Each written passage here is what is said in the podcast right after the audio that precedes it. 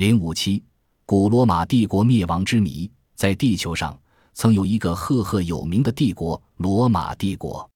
它经常入侵周边国家。然而，不知是在什么时候，也不知是何种原因，这个强大的帝国灭亡了。庞贝面包师和他的妻子。油画。庞贝人对面包格外喜爱。城市初期，一般人家都自制面包。后来，城中中产阶级的面包店比比皆是，才结束了自制面包的历史。面包和鱼酱后来成为庞贝的两大食品业。贵妇人正在浴场中享受着沐浴的快乐，一位公仆精心地给女主人梳理着头发，另一位公仆则给女人按摩着小腿，还有一位女仆正在把香精瓶示意给主人看。这幅雕在银器上的生活场景，把古罗马人喜欢沐浴的习惯刻画的生动极了。到底是什么原因导致了古罗马的灭亡和古老文明的消失呢？曾有历史学家认为，古罗马帝国亡于铅的污染。古罗马人喜欢用铅制的器皿储存糖浆和酒，贵族们用铅管饮水入室，妇女喜欢用含铅的化妆品。他们制作葡萄酱时还要加进铅丹，即四氧化三铅，使酱的颜色既好看又没有酸味。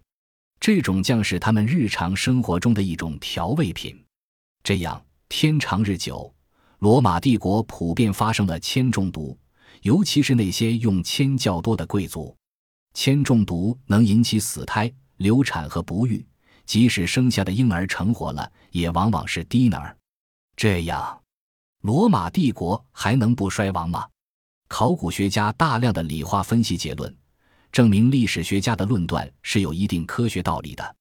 他们在发掘古罗马贵族王宫的墓葬时，发现这些千年古尸的尸骨上常有一些十分奇怪的黑斑。经分析，原来这是沉积于骨骼中的铅与尸体腐烂时产生的硫化氢生成的硫化铅黑斑。一些学者认为。将一个帝国的衰亡归结为一种元素的污染，未免言过其实。有些学者提出了另一说法：公元五世纪，疟疾致命性爆发，导致了罗马帝国崩溃。生物学家则从 DNA 的角度提供了有关古罗马毁于疟疾这一说法的线索。在罗马的北部，考古学家发现了一具墓葬于一千五百年前古罗马时期的小孩尸骨。从小孩骨头中提取的 DNA 分析揭示出。小孩受到了能导致疟疾的寄生虫的感染。领导这项研究的曼彻斯特大学的萨拉利斯博士认为，小孩死于疟疾是相当肯定。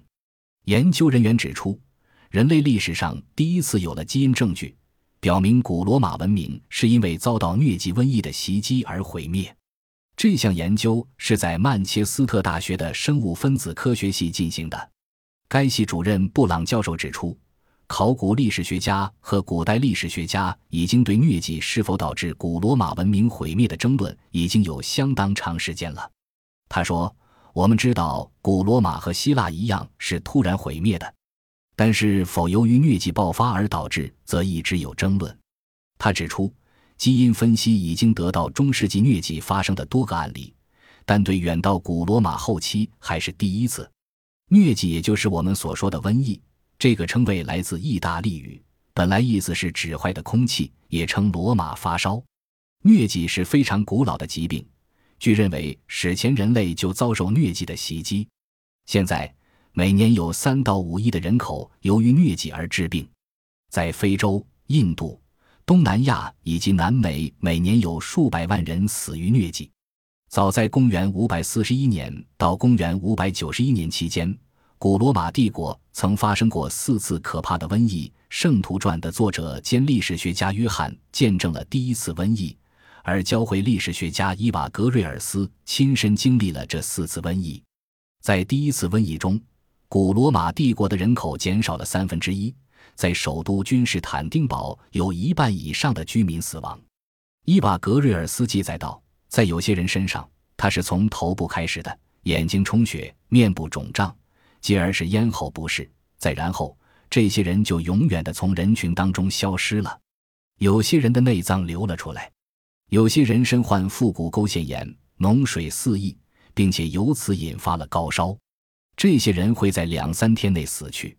约翰的记叙更为详细，《圣徒传》里记载，瘟疫流行时，到处都是因无人埋葬而在街道上开裂腐烂的尸体，四处都有倒闭街头，令所有的观者都倍感恐怖与震惊的范例。他们腹部肿胀，大张着的嘴里如洪流般喷出阵阵脓水，他们的眼睛通红，手则朝上高举着，尸体叠着尸体，在角落里、街道上。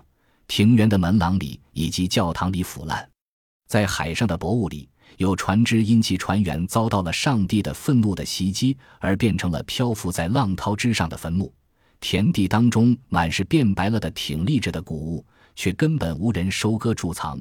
大群已经快要变成野生动物的绵羊、山羊、牛以及猪，这些牲畜已然忘却了耕地的生活以及曾经放牧他们的人类的声音，在君士坦丁堡。死亡的人数不可计数，政府当局很快就找不到足够的埋葬地了。由于既没有担架，也没有掘墓人，尸体只好被堆在街上。整个城市散发着尸臭。罗马共和国时代的公民塑像，有时当人们正在互相看着对方进行交谈的时候，他们就开始摇晃，然后倒在街上或者家中。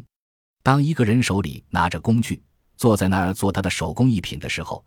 他也可能会倒向一边，灵魂出窍。一个人去市场买一些必需品，当他站在那儿谈话或者数零钱的时候，死亡突然袭击了这边的买者和那边的卖者。商品和货款尚在中间，却没有买者或卖者去捡拾起来。陆地的墓地用完之后，死者就被葬于海中。大量的尸体被送到海滩上，成干上万具尸体堆满了整个海滩。就如同大河上的漂浮物，而脓水则流入海中。虽然所有船只穿梭往来，不停地向海中倾倒他们装载的可怕货物，但要清理完所有死尸仍然是不可能的。因此，扎什丁尼皇帝决定采取一种新的处理尸体的办法：修建巨大的坟墓，每一个坟墓可容纳七万具尸体。由于缺少足够的空间，所以男人和女人。年轻人和孩子都被挤在了一起，就像腐烂的葡萄一般，被许多只脚践踏。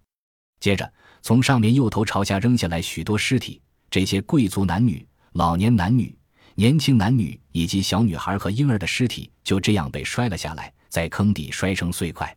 每一个王国、每一块领地、每一个地区以及每一个强大的城市，其全部子民都无一遗漏地被瘟疫玩弄于股掌之间。伊瓦格瑞尔斯说：“每个人感染疾病的途径各不相同，根本不可能一加以描述。也有一些人甚至就居住在被感染者中间，并且还不仅仅与被感染者，而且还与死者有所接触，但他们完全不被感染。还有人因为失去了所有的孩子和亲人而主动拥抱死亡，并且为了达到速死的目的而和病人紧紧靠在一起。但是。”仿佛疾病不愿意让他们心想事成似的，尽管如此折腾，他们依然如故。古罗马人的祖先最初就是在这条河畔定居并繁衍发展起来的。这里水陆交通发达，有利于贸易往来，是罗马经济昌盛的主要因素。图中的小桥是古罗马的第一座石桥遗址，始建于公元前一百七十九年。约翰说：“用我们的笔，让我们的后人知道。”上帝惩罚我们的数不胜数的事件当中的一小部分，这总不会错。也许在我们之后的世界的剩余岁月里，我们的后人会为我们因自己的罪行而遭受的可怕灾祸感到恐怖与震惊，并且能从中得到启迪而变得更加明智，从而能将他们自己从上帝的愤怒以及未来的苦难当中解救出来。曾经有人说。每当人类处于危险境地的时候，或者是被历史淘汰的时候，都是人类道德极端败坏的时候。难道罗马帝国的辉煌真的是到了尽头了？所以命中注定要有一场厄运来结束这个文明。不论天灾还是人祸，究竟是什么缘故导致古罗马帝国消亡的，至今仍是个不解之谜。